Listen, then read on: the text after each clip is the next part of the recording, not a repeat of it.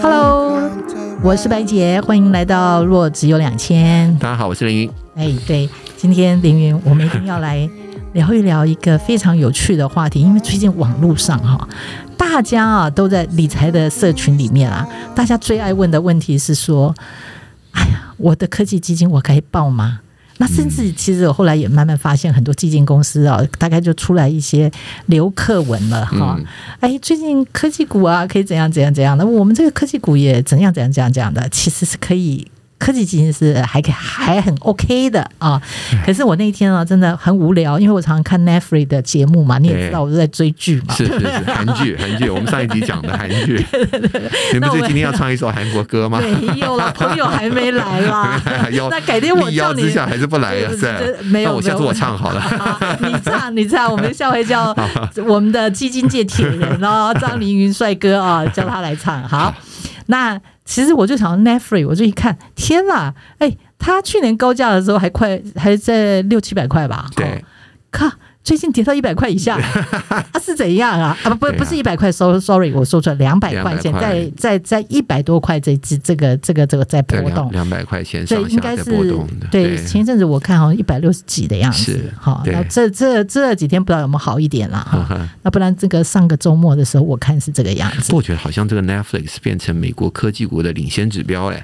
哦，人家那个 F A N N G 啊，里面的 N 就是他呀。对，上一次的时候也是 Netflix 先叠嘛。对对哦，是吗？真的吗？也是啊，那不是 Apple 啊，我还以为是 Facebook。哦，最近 Facebook 是很不行的。当然，Facebook 也是一个大，也是一个大指标。一大跌之后，带动了很多的社群股的的大跌，然后就带动了很多的电商股的跌下跌。哎，好，可是我觉得 Netflix 是一个很重要的领先指标了。我可以跟你请教一下吗？是。所以那个 S M P 啊，因为我最近刚好把一些这个一到四月的统计做了一下，就是几个大指数哈，我就发现 S M P 的那个电信指数啊，嗯，好。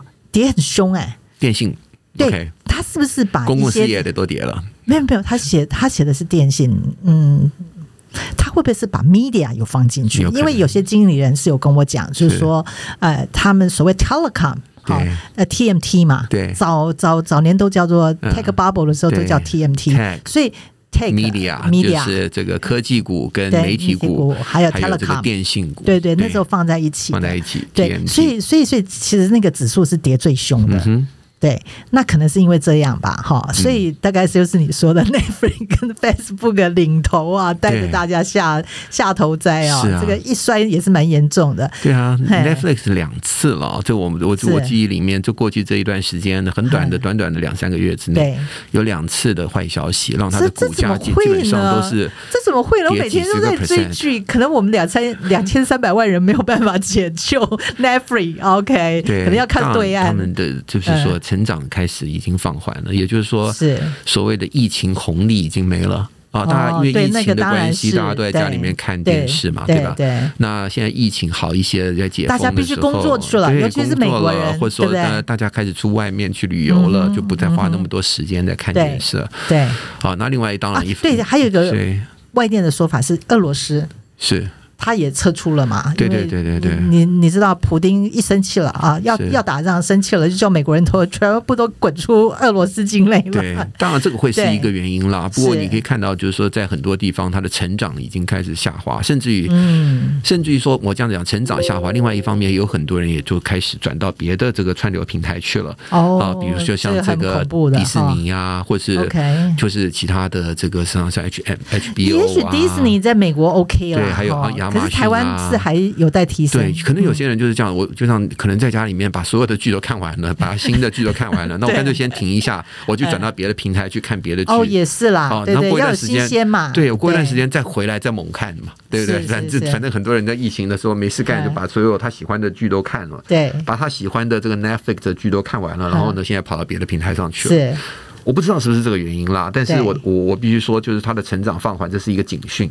对，像他来讲的话，他成立过去这几年来，从来没有成长放缓的这么多，甚至于流失他的用户哦，所以我觉得这就是一个，我们要今天要聊这个成长股的时候，我们就要很注意这个现象。对，因为就是我也发现了啊，就是说，哎，你也知道，四月三十号哈、嗯、是固定的巴菲特啊这个普克夏公司对对他们的股东大会哈，然后就会跟。大家聊聊他对这个市场的一个全年的展望，或者他手上他现在的持股啊一些看法。嗯、那我发现了、啊、台湾啊，这个我觉得写书这件事情真的是一件很重要的事情。嗯、巴菲特自从他这个听说是他女儿啦、嗯、弄了那本书以后，雪球，对对对，嗯、还有很很多人写个写写过他的书啊，他简直成为神了啊，神级人物。台湾很多人像前两年啊，不是有这个航海王吗？哈，对不对？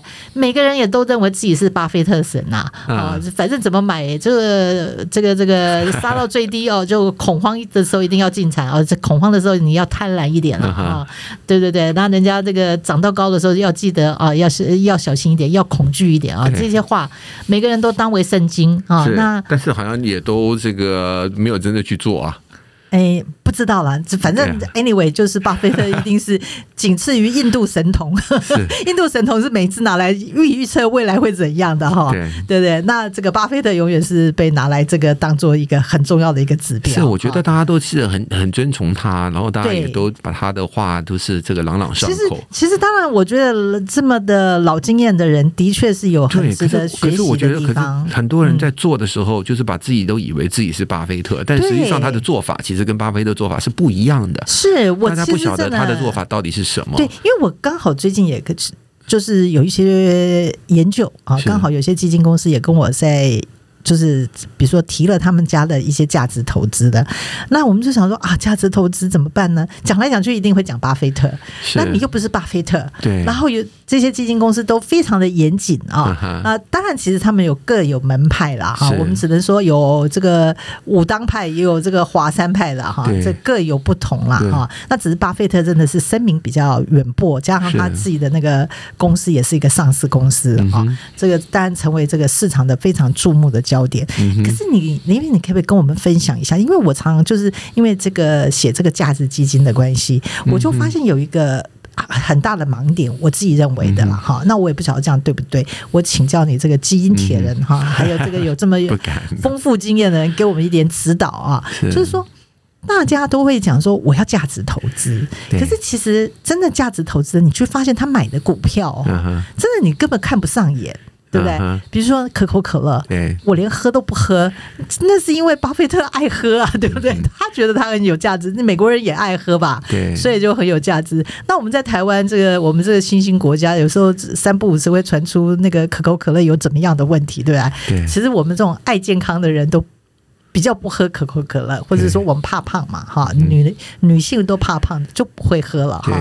所以，我们对他投资的股票有时候很没有感哎，你你懂吗？是。而且我觉得常常说是牛皮股，什么石油公司啦，再不然就是那个什么，呃，他还投资那个 Atlantic 是吧？就是那个那个那个那个火车公司嘛，对不对？哦，这个属于运输公司的。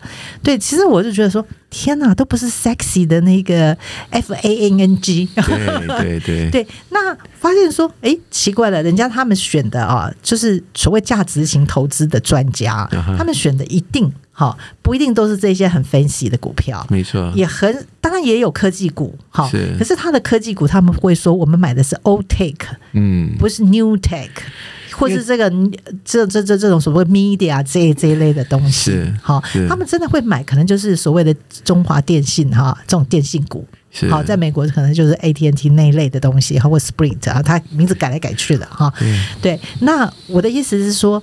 其实，真的价值投资应该是在走这样子的路线。其实，你的标的是不是也应该要这样子很？我觉得价值呢？我觉得标这个价值型投资的话，我觉得应该回到就是说，在做投资的时候，是完全是从这个呃基本面来去判断。对啊，然后呢，去做一个很谨慎的对未来的营收的评估。嗯哦，然后呢，用很谨慎的所谓的折现率，把未来的营收把它折回到现在来去做一个计算，嗯、然后呢，再就再跟它的这股价啊，再跟它的股价来去做一个比较。好，那如果呢，在这个它的未来的营收呃未来的价值呢是低于现在的股价，而且低很多的时候，对于巴菲特来讲，这就是好股票。哦，未来的价值不是应该高于现在吗？就我的我的意思是说，对，应该是说市价低于它的这个价值。对不起，我刚刚讲反过来了。对，那市价是低于它的价值很多的时候，是啊，那它会就是介入，因为它就是未来的价值其实是很高的，可是现在目前的股票的价值很委屈，对，是委屈了，他要去买那种很委屈的。OK，啊，那。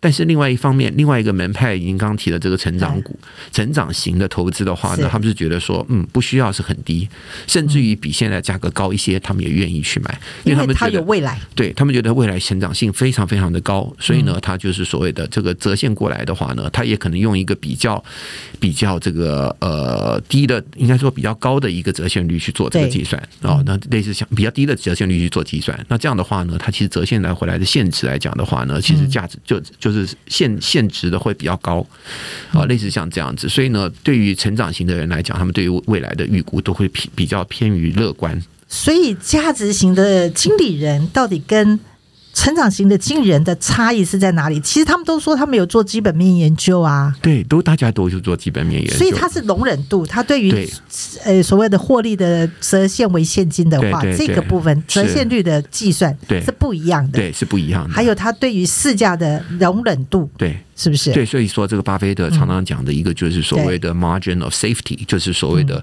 这个安全边际啊，他要有足够的安全边际，他也就是说他就是要卖够便宜。啊，那因为他觉得说什么事情都可能发生嘛。那如果发生的时候，我如果真的有一个这个营收的闪失，或者发生什么事情的时候，它还是很便宜，所以呢，就是它不会跌到哪里去啊，类似像这样子。可是我觉得这个东西是不是有点难度啊？对于我们。平常人哈，当然有有些人呐、啊，就是台湾真的很多股民啊，或者是投资人啊，其实是他们这次学有专精了哈。对，他们也对有一些投资都很有偏好。对，可是我真的觉得，难道这些金融精英是唬我们的吗？我想应该也不是嘛哈，他们应该也是学有专专专精的哈。对，然后他们一定也做了很多的研究哈。是，那所以其实这些事情。可能不是我们平常人可以接触到的讯息。我觉得是有点困难啊，就是对于未来的营收的一个预估，就是说，假设一个公司它未来的永远的存在的话，对，那每一年都要赚多少钱，要去做这些预估，确实是很不容易的事情。嗯哼，啊，所以说，就要做这么大胆的预估的话呢，对于巴菲特来讲的话，他就就那我就是要比估的非常非常谨慎。嗯，我就不能够给你这么多这么多的价价值在里面，类似像这样子。这个凌云到了这里哦，你可不可以帮我们分享一下哈？嗯、就是说，当然我们都知道现在有被动投资啊，反正就跟着那个大盘走嘛。这个大盘有什么指数，它都已经把它这个这个模组化了，你就跟着买就对了哈。那到底这个主动是经理人，你要不要帮他们说说话？他们到底在做什么研究？他们真的很认真的在做研究吗？他们真的有像所谓这种价值啊，或者是成长型了，不管你是哪一种经理人哦，他们真的有在，他们他们在这个过程里边到底是怎么样？对，我们是看不到的，因为像我们这种散户啦，但我们当媒体人，唯一有一点好处就是认识老板啊，有时候他都会跟我们讲说，我的股票很不错嘞，你们可以买。可能就是放假消息出来，说的也是，哎，我们这个经历过啊，这个啊这些人，他真的就是以前哦，这个有关内线教育不是抓这么紧的时候，有时候是跟媒体聚会啊，有时候是他们真的就是在放，就是在放消息，嗯、所以自己要不要买就要非常小心。对，因为他只有请你上车，他从来不叫你下车的、啊。其实下车很重要啊，这是一门大学问。刚刚讲到一个，又讲到你刚刚一开头讲的，嗯、就是这些基金公司呢，其实很多人都是只是叫你上车，不让你下车。哎，其实说实在的，有我觉得有很多的原因了啊，嗯、因为。基对基金公司来讲的话，他们很难去建议到真正的投资人，因为他们的基金都是经过银行在销售嘛，对对不对？或者证券公司销售，所以呢，对他们来讲，对他要直接发布消息让投投资人接受到的话呢，其实是很困难的。所以我必须说，因为我自己以前做基金的时候，我觉得要让投资人知道最快的讯息的时候，其实中间的这个管道是中断的。好，所以当客人知道接收到的时候，其实事件已经过去了，股票已经跌了。好，那市场已经已经都修正过了，对，已经修正过了，就是最好时刻了。所以说，这个就是一个说的很难，所以呢，只好跟大家讲长期投资啦，啊，然后呢，就是继续持有啦，啊，对啦，永远的多头变成这样子。还有一个，当然就是我必须说，这个基金公司有他们的这个业绩的压力，那他们就是要必须继续的销售。那继续的销售的话呢，卖了以后，哎。投资人买了以后亏了，你现在就跟他说，那对不起，你现在应该已经空头了，或者你现在应该要出脱，很难去解释了，因为也很难看得准啊。你一家公司，人家那个市场，比如说外汇市场，好了，听说外汇市场一天呢、啊，全球交易就有六点六兆美金。你这个央行要随便控制也是有它的难度的啦，除非你是高度管理国家哈，不然这个市场里面哈，这个大家在那边操作交易啊，其实有是的确是有它的难度。所以另外一方面呢，就是说这些基金公司，我们再回到刚刚主动式跟被动式的，因为这些基金公司的基金很多都是在跟大盘做比较，嗯，也就是说呢，他们主要的目标是要去打败指数，对，好，它并不是要去预测指数的走势。对啊，所以呢，如果指数是跌的，我只要少跌，我就是赢。哦，对不对？对对对，他们都是这样子，他们等于是加码减码，就是说，比如说我们这样讲，以台股这个呃举例，台股好了，那台股的大盘指数如果是涨涨这个跌了十趴，那我只要跌八趴，那我就算是我基金经理人就赢过他啦。对，我就算是做到我的工作，那投资但是投资人亏了八趴，说，哎，你为什么不跟我讲啊？他说。你要判你自己去判断，投资有风险，对，基金有赚有赔。我的责任只是要赢过大盘而已，我的责任并不是要告诉你大盘什么时候会跌，什么时候会涨。这也很难预测啦，就就就像一家公司也不可能操纵所有的市场。可是有时候我我必须这样讲，也要也要你要公平一点。可是当市场在大涨的时候，你们也是常常在出来。我说这些基金也是常常出来，就跟股民说：“哎呀，市场很棒啊，你现在就该买啊。”哎，当市场跌的时候，你就说：“哎，可我没有说帮你判断市场的走势，我只是要矛盾了。”对，所以呢，有的时候也也不知道怎么解释啊。就是说，所以说我必须说呢，这个基金呢，如果你真的要去买一个主动式基金的话。最好去选一个主动式基金，它不是要打败大盘的，所以它是一个绝对报酬型的，或是类似像这样子的。他的经理人其实是有他的风格的，对，或者说呢，他是要打败大盘没关系，但是他不是就是说。只是加码减码，他可能买选的股票都不是跟大盘一样的股票，对，他不是照大盘的比重去。我们都知道这个 ETF 啊，所谓的 ETF，他们是照着大盘的比重，完全跟大盘的比重一样啊。比如说台积电占三成，他就买三成，类似像这样，它是完全一样的。但是呢，有一些基金呢，就是我刚刚提到的，它就是为了要打败大盘，它跟大盘是长得很像的，但是它只是哎，台积电呢多买一点，少买一点。这样子我就可能可以赢过大盘。对，这种做法说实在的，它并不是很主动。OK，哦，它只是类主动好了。我们最喜欢讲的类，对对，类获利，对类获利啊，对不对？类疫情啊，我没有赎回，我没有实现亏损，我就是赚。对啊，所以类疫情啊，类获利啊，类什么的啊，那我们说这种就叫做类主动啊。其实它根本就很像指数。它只不过，所以说这种基金呢，我我个人认为，它不应该要收这么高的基金管理费啊，因为它做的事情很少。可是呢，真正的厉害的基基金经理人呢，他是心他是心中这个这这么讲呢，他知道有这个大盘，他要赢过大盘，但是他没有这些所谓的比例的事情。OK，比如说台积电三成，他可能只买了台积电只买了五趴。啊哈，那那跟大盘就是长得很不像。别的地方找到更对更高的阿，他有很多主动的报酬、嗯、啊，这这样的话的，我觉得才值得去呃付他们经理费嘛。对，那其实呢，我们也知道，其实所谓的避险基金啊，避险基金呢就是没有指标，他们就是绝对报酬。对对，所以呢，这种避险基金，所以他们的阿尔法就是所谓的这个呃这个超额报酬啊，其实超额报酬呢就是很多，嗯啊，所以他们值得收这么高的钱。当然，我们也知道，其实过去有一段时间避险基金的绩效也不好。啊，所以呢，他们也不对啊，也收不到那么多的费用。所以，所以现在我这个投资人，我到底要怎么办呢？哈，除了我们刚刚讲的，就是说，哎，我通常都用我的价值的投资策略去买了一个成长型的。那你也帮我们分析了，所谓成长型跟价值型，其实是在那个容忍度的不同。对，那可能我们现在因为是升息周期啊，大家都知道，一碰到升息的话，原来那个很美丽的梦，可能就很容易被。对，戳破了啊！我我我觉得，或是说它的本益比就会修正。对，其实我觉得你刚刚提这个利息哦，低了很长一段时间。对，有很多因素啊。当然，之一开始是为了解决这个金融这个海啸，二零零八年、二零零九年的金融海啸。然后呢，利率就一直是偏低啊，偏低。然后呢，又碰到了疫情，那疫情呢又让利率更低。那这个时候呢，市场上就有大量的这个资金啊没地方去，所以呢进入到了投资市场，进入到了房地产，进入到了股票。对，所以这个时候股票上涨的时候呢，然后呢企业盈余也很好啊，因为呢消费也很好啦，各方面都很好，所以这个时候大家开始有一种对于前景的一个预估的时候，就变得很乐观，过于乐观，对，就觉得说哎，它的容忍度放大了。对，过去这几季的这个营收，就是未来呢都会像过去这样子好，可是他忘记过去这几季的营收的好，中间有很多是因为过度的资金带动的营收。Okay, 对，因为就市场的游资不晓得要去哪里。对，那其实现在过去有像这样的情形，就让很多人对于未来有抱着很高的一个预期，很过度乐观的一个判断。啊，那这个时候他们就所谓对未来的成长呢，其实看得非常非常的好啊，所以呢，这个时候。我不晓得这个时候还算不算是价值型投资啊？嗯、那这个时候可能有一些价值型投资的人突然变成了成长型的投资人，对 啊，所以呢，我我觉得其实大家对于就说过去的，就是我们常常在讲，过去绩效不代表未来的绩效。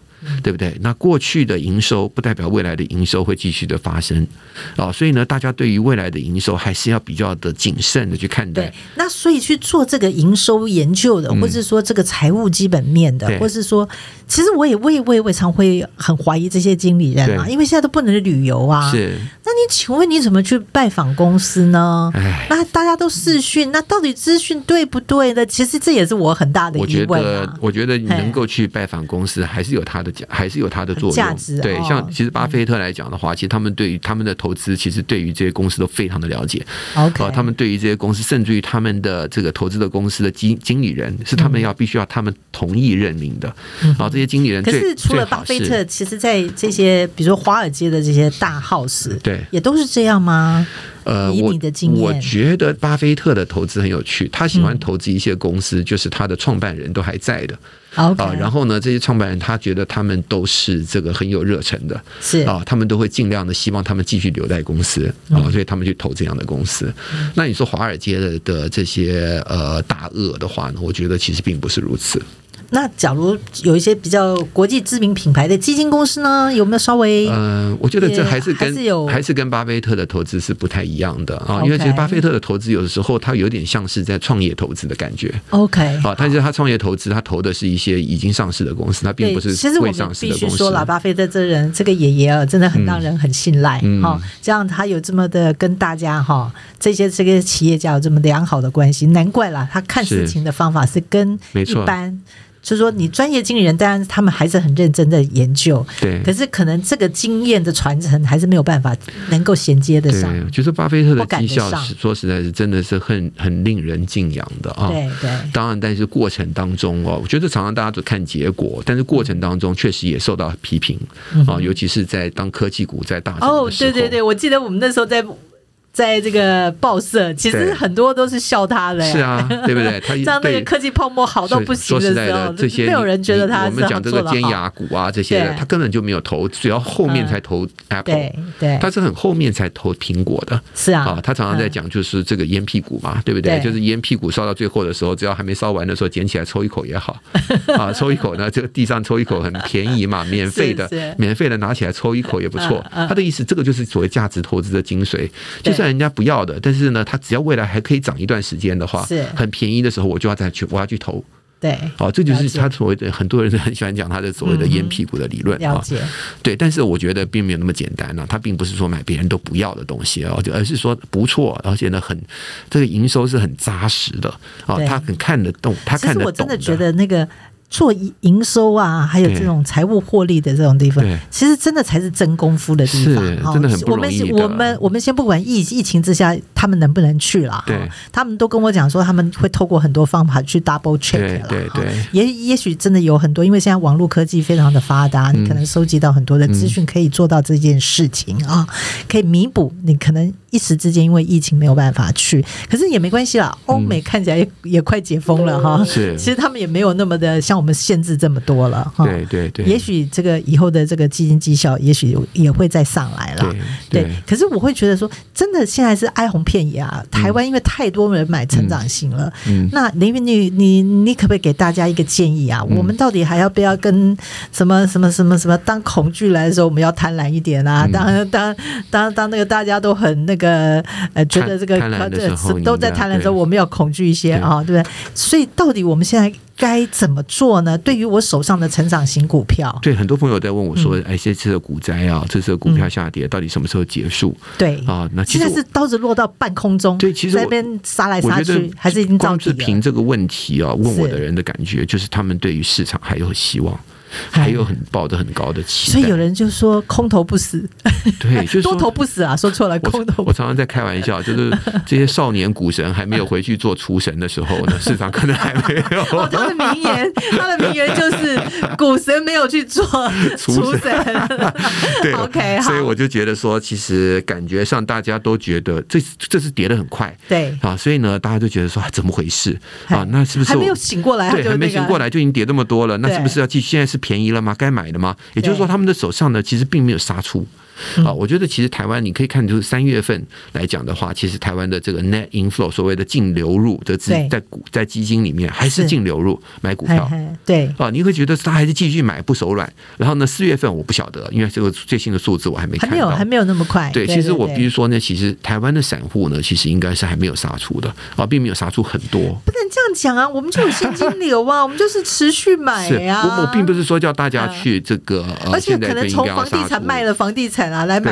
来买来买基金也是。我觉得长期投资，你买好公司，你应该像巴菲特这样继续持有啊。但是对于你在做所谓的杠杆投资，你要是做所谓的当日冲销的这种，或是你都一直是借钱来投资的人的话，我必须说，那你还是要很小心，因为其实我觉得我们刚刚讲到的，对于未来的营收的预估，过去这段时间大家都太乐观了，可是现在呢，开始面对现实的时候，觉得未来其实现在开始。意识到未来不见得是像过去了，那未来的营收是不是会像过去这么好？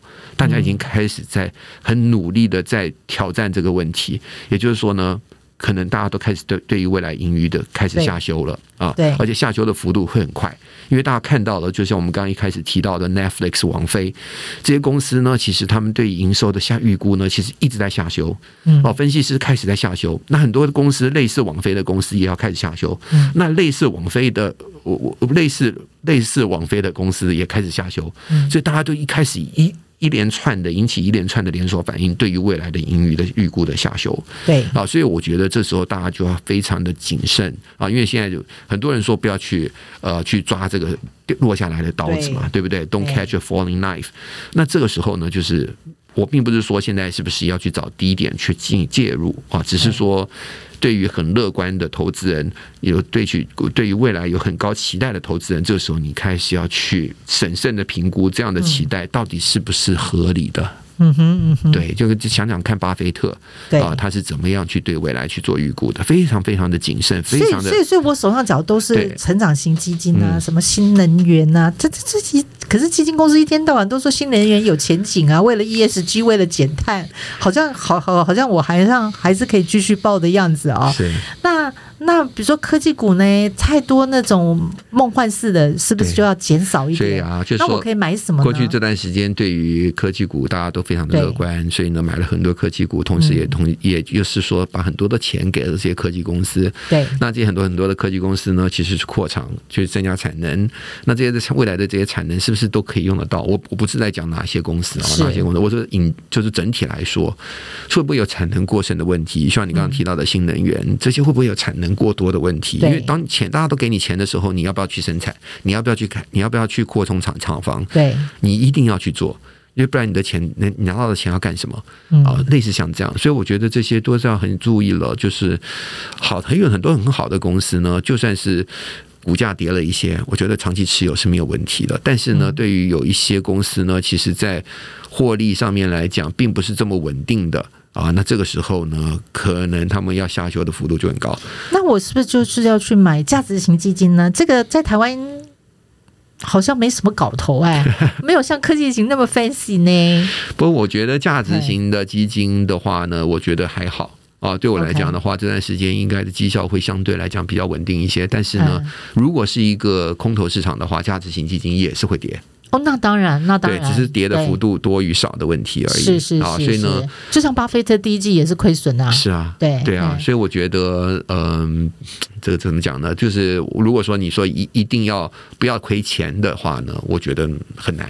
要投资不能，啊、如果空头来的话，对，要投资不能接，不能接受不亏钱。对，那我是觉得说，你要说你要小少亏一点的话呢，或者说在你真的觉得说未来是一个比较辛苦的市场的话，那这个时候你可能对于你的成长型的这个基金或成长型的类股，对啊，甚至于包括这些科技型的这些股票，你可能要做一些调整。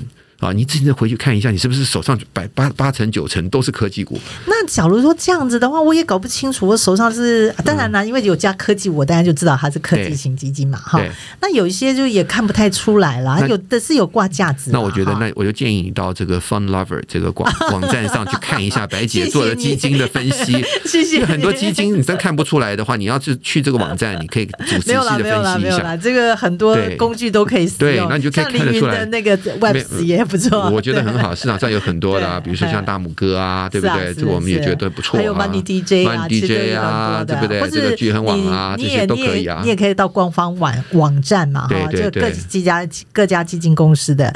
那当然也有这个这个这个什么境外基金观测站的哈，其实都有这方面。要做一点功课啦，大家真的要做点功课。如果你只是去问银行的理专的话，他们可能也不会告诉你太多的这个低调这个细节。是没错，你要看一下你的基金到底它的分布是什么。如果它分布也也是很多在科技股，然后你平常又买了很多科技股，那我觉得你可能过度集中了啊！因为你说、哦、我买的是美国科技股啊，我但台湾我买的是台湾的科技公司啊，说不定台湾是叫做 Old Tech 啊，就是对。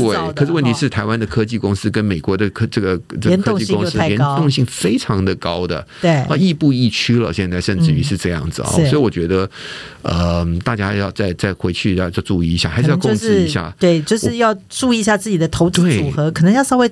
调整一下。对，虽虽然说说我刚刚提到，就是价值型的这个基金呢，或者价值型的股票呢，在空头来的时候也会跌，嗯、但是至少它跌的少的时候，你就比较在空头的时候比较不会那么痛苦。对，对了，因为你有一千万的跌个十趴，跟跌个两趴是不一样的。对对对，真的有的时候不是十趴，有的时候一跌跌了五 跌了一半啊！啊，对对对，对不对？你一千万变五百万的这个时候，说实在的，很多人就该是干脆就砍掉了，因为是你太。太痛了，这个时候很多人不想面对这个痛，会把它砍掉，就砍到一个低点。哦，对对，然后其实后面又反弹了，就像科技泡沫啦，或者金融海啸啦，嗯、我们都看到，就是砍在低点的人，其实那时候要回来很难了。嗯，啊，所以呢，我为什么说，其实即使是这个呃，有一些基金呢，在跌的时候也是会跌，但只要它跌的少，让你能够度过难关的话呢，其实呢，后面你还是继续做下去了。留得青山在，没错。OK，不要把自己的本都烧光。对对对，你也不要说哦，全砍掉一大堆，对，砍掉一大堆，然后全部后现金。到时候市场反弹的时候，你根本回不去，因为你会记得说，哦，那个时候价格好便宜哦，我现在都。那时候才怎么涨了呢？对，涨了这么多，我们再等一下好了。对对对，它待会会再下来，对，再下来就不下来，然后它继续往上走，然后你就一直不进去，到最后你进去的时候，其实市场已经涨得差不多了。没错，没错，每一次都在这样子的一个一个轮轮回哦，就是就是纠结，对，就是请大家呢注意，就是说你要去把你的部位呢稍微控制一下，嗯，啊，太过度的部位，不管你现在你买的价位是多少，你都要看。嗯哼，哦，不要再记得你当初哦，我那时候买的是六百块，现在现在五百多，嗯，那那时候我买的一千块，现在呢只剩下七百块，为什么我要砍？嗯，不要去再记得那些价位，那些价位跟你一点关系都没有了。那些价位最好把它忘了，你要看未来，嗯，你想想看未来。那假如说我的部位，假如我就是要放放放长期的，对，那是不是假如说真的是买在比较高点，那我要把它砍掉吗？还是我自己干脆就在低点的时候接就好了呢？我觉得就是说。不管怎么样，你现在看比例，如果你的比例过高的话呢，不管你该帮助买了多少钱，你都应该、哦、还是要调整一下是是，你都要做调整啊。尤其是呢，现在你对于未来呢稍微看清楚了一些，有一些公司，就像巴菲特说的，这个当洪水这个潮水退过之后，有的人是没穿裤子的，是啊，啊，那那这种公司呢，就不要再对他有过什么期待了，是砍。啊，就像说，其实我说实在的，Netflix 在上一次第一次大跌的时候，那时候我就认为是应该要出。嗯哼，哦，那其实它就是一个朋友问我的时候，他说已经跌这么多了，我说你就是要出，嗯哼，哦，因为呢，其实它后面的就修正会很多，它的未来对于未来的影响。所以这一波科技股，你不觉得已经修正的差不多了吗？像比如说 Netflix 这样子，等于修正的八十趴了吧？好，我我现在的问题在于说，如果修正了很多的话，你手上的部位，比如说你本来是九成都在科技股，修正完了以后，你只剩下五成了，那也许。也许我觉得你可以不用再去过度的修正。对，如果这一波修正完了，你还是八成的话，那我还是觉得你还是太多。哦，你不要管说它的哪一，你的意思是说这个资产在你的投资组合的比重对，对你要是有你要是你的基金值一千万，就或者一百万，好了，一百万，结果呢现在跌下来以后呢，里面八十万还是科技型的。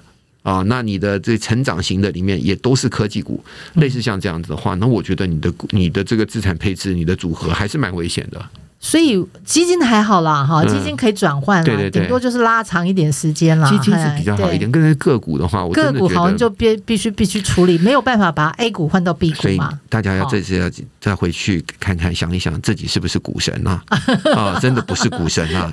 啊，真的真的没有那么神啊！人家巴菲特真的不是，人家是非常努力、非常用功的。而且巴菲特应该是请了很多的这个精英哦，然后做做这些财务预算的，他都他请了非常财务。非常好的，非常非常好的企业研究基本面的，对对对，不是我们大家看看这个电视的这个老师讲一讲，或者听听李专讲一讲，不然就是看看看看巴菲特的股票，就自自己跳下去买。我觉得那真的，那最后你干脆就去买巴菲特的股票算了。对对对对对，没错没错，对啊，我就觉得他的他是真的是一，他就是说巴菲特是一个，你要把他的股票当做一个是很好的一个基金，对啊，他是去买了一些股票，然后呢，他做了很好很扎实的研究。是。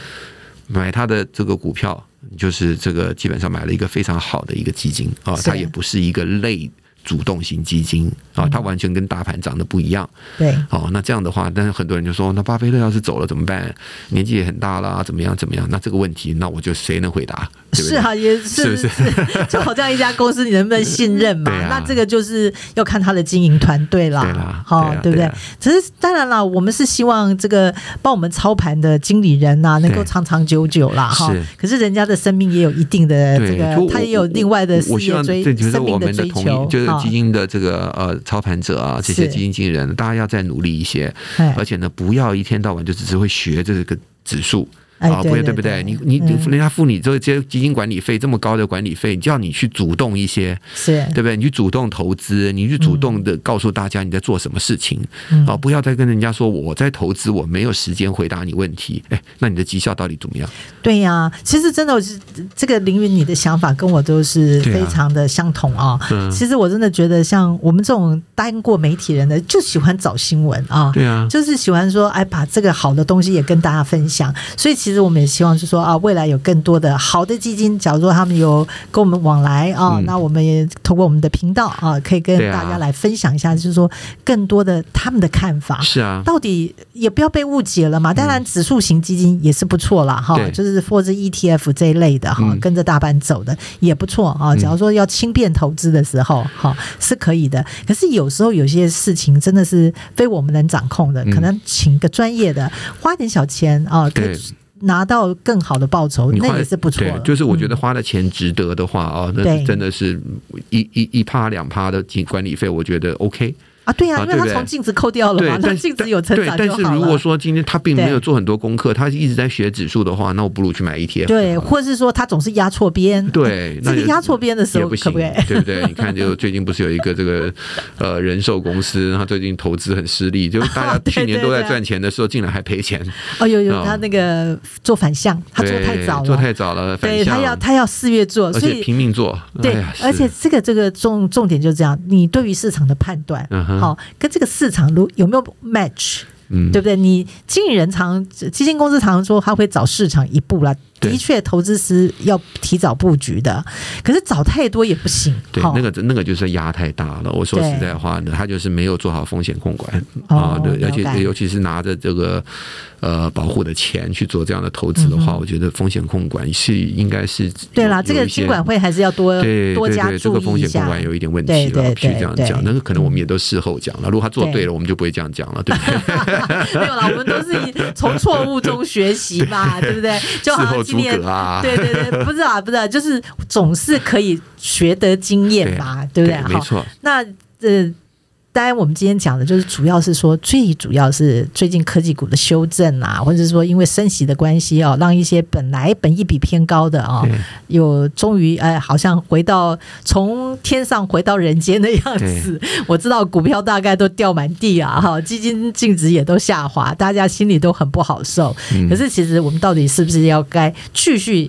坚持你的成长型股票，还是你要买所谓价值型股票，嗯、或者是说凌云刚我们帮我们刚分析的非常好，有关于价值型投资跟成长型投资的 difference，对、哦，它最大的差异啊，就是他们对于企业的研究这个部分，对、嗯，不论是他选的标的啊、哦，我们不要只是说什么恐惧的时候要怎样啦，贪婪的时候，呃，当人家贪婪的时候我们要怎样，不是只有这样，对，好、哦，最主要是人家对现金流的这个折现率的计算，对。啊、哦，这不是我。我们一般人可以做得到的，没错，没错。那只要可以的话，有时候还是给主动式经理人，或者是说，哎，你发现架上还有不错的所谓价值型基金，嗯、那 E ETF 你当然也是可以去买了，没错，没错。那重点就是还是要随时。检查一下你的 portfolio 啊，你的投资组合。还有就是呢，多花点时间，这个上网去看一下这些好的网站啊，就是这个像白姐的 fund lover 啊，没有没有没有。然后也希望白姐你多可以跟这些基金经纪经理人多访问他们一下，多了解他们一下，对，让我们一般的投资人了解他们到底在做些什么。对对对对，因为我们是尽量啦哈，就是还是据实采访啦哈。对，那当然有时候就是有时候经理人当然也不一定完全回答了，有时候他们有他们的难处啊。那可是，其实我们就是抱着这个媒体人追求真实的一个真相的方式。嗯，当然，我觉得凌云的网站也很好，它快好了。那个 Web，我们我们还可以做头组的还有一些这个对，还小还有一些这个呃这个改善的空间了。OK，大家一起合作，对，我们再一起来努力。对对对，那大家。在这个股市啊，这个这个市场啊，金金融市场、全球金融市场这这一波升息之下的动荡啊，非常颠簸的。知道大家都很辛苦哈、嗯，那可是我们还是要持之以恒，大家彼此鼓励。不要忘了收听我们的 Podcast 啊，好会自录啊。对，好的好的，今天很高兴跟大家聊了啊，到底市场动荡之下，你要价值还是要成长啊？那到底人家？怎么价值？人家怎么成长？是哈啊，要不要交给专业的人？哈啊，不交给专业的人，你的投资组合要怎么来处理一下啊？嗯、我们刚刚以上都有解释了很多了，欢迎大家不断的倒带，努力的听一听。OK，好，白姐下次要唱韩国歌喽。好的，我不唱，你唱也可以呀、啊。好，好啦，okay, 我是白富美白姐，好，okay, 下期再见，谢谢大家，拜拜。拜拜。The world is roller coaster that you never learned before.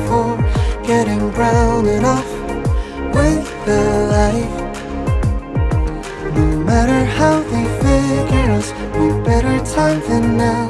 Coming down, we will be